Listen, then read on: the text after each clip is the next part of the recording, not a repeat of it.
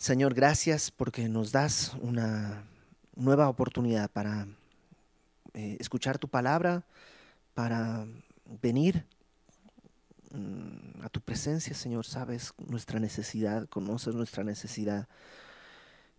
Que, Señor, tu espíritu lleve tu palabra hasta lo profundo de nuestro corazón y, y en verdad podamos ser transformados, ser tocados por tu palabra y ser transformados. En el nombre de Jesús, Señor. Amén. Primera de Samuel capítulo 15. Eh, estamos a la mitad de una historia, tuvimos que interrumpirla porque eh, es un capítulo largo, pero si tú recuerdas, eh, Dios le da al rey Saúl una tarea. Esta tarea es una tarea clara que está en el versículo 3 bueno, desde el versículo 2 dice, así ha dicho Jehová de los ejércitos, yo castigaré lo que hizo Amalek a Israel al oponérsele en el camino cuando subía de Egipto. Eso es lo que había hecho Amalek, la tribu de Amalek.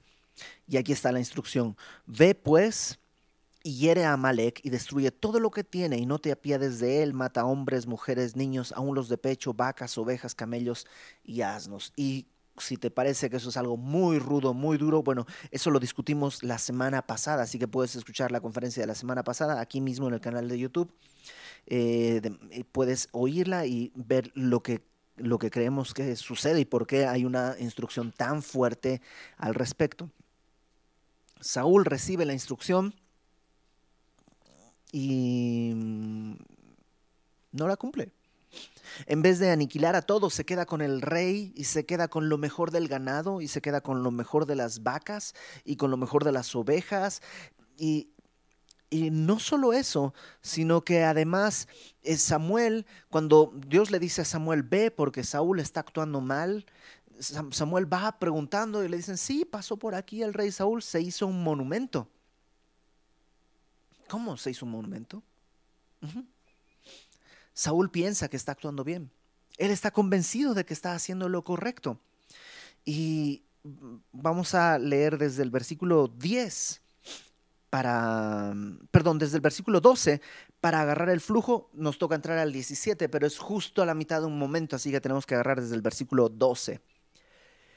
Dice, madrugó luego Samuel para ir a encontrar a Saúl por la mañana y fue dado aviso a Samuel diciendo, Saúl ha venido a Carmel, y he aquí se levantó un monumento, y dio vuelta y pasó adelante y descendió a Gilgal. Vino pues Samuel a Saúl, y Saúl le dijo, bendito seas tú de Jehová, ¿no? Ya lo ves bien religioso, gloria a Dios, amén, aleluya. Bendito seas tú de Jehová, yo he cumplido la palabra de Jehová. Samuel entonces le dijo, si has cumplido la palabra de Jehová, eso se incluye, o sea, ok, si tú dices que has cumplido, ¿por qué pues dice, ¿Qué valido de ovejas y bramido de vacas es este que yo oigo con mis oídos? Si hubieras cumplido, no habría nada de eso. ¿Por qué escucho esto?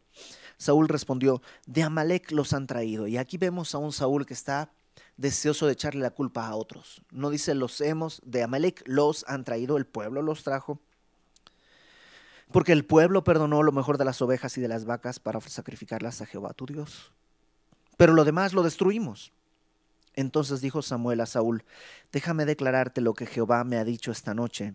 Y él le respondió, di. Y ahí, ahí comenzamos. Y dijo Samuel, aunque eras pequeño en tus propios ojos,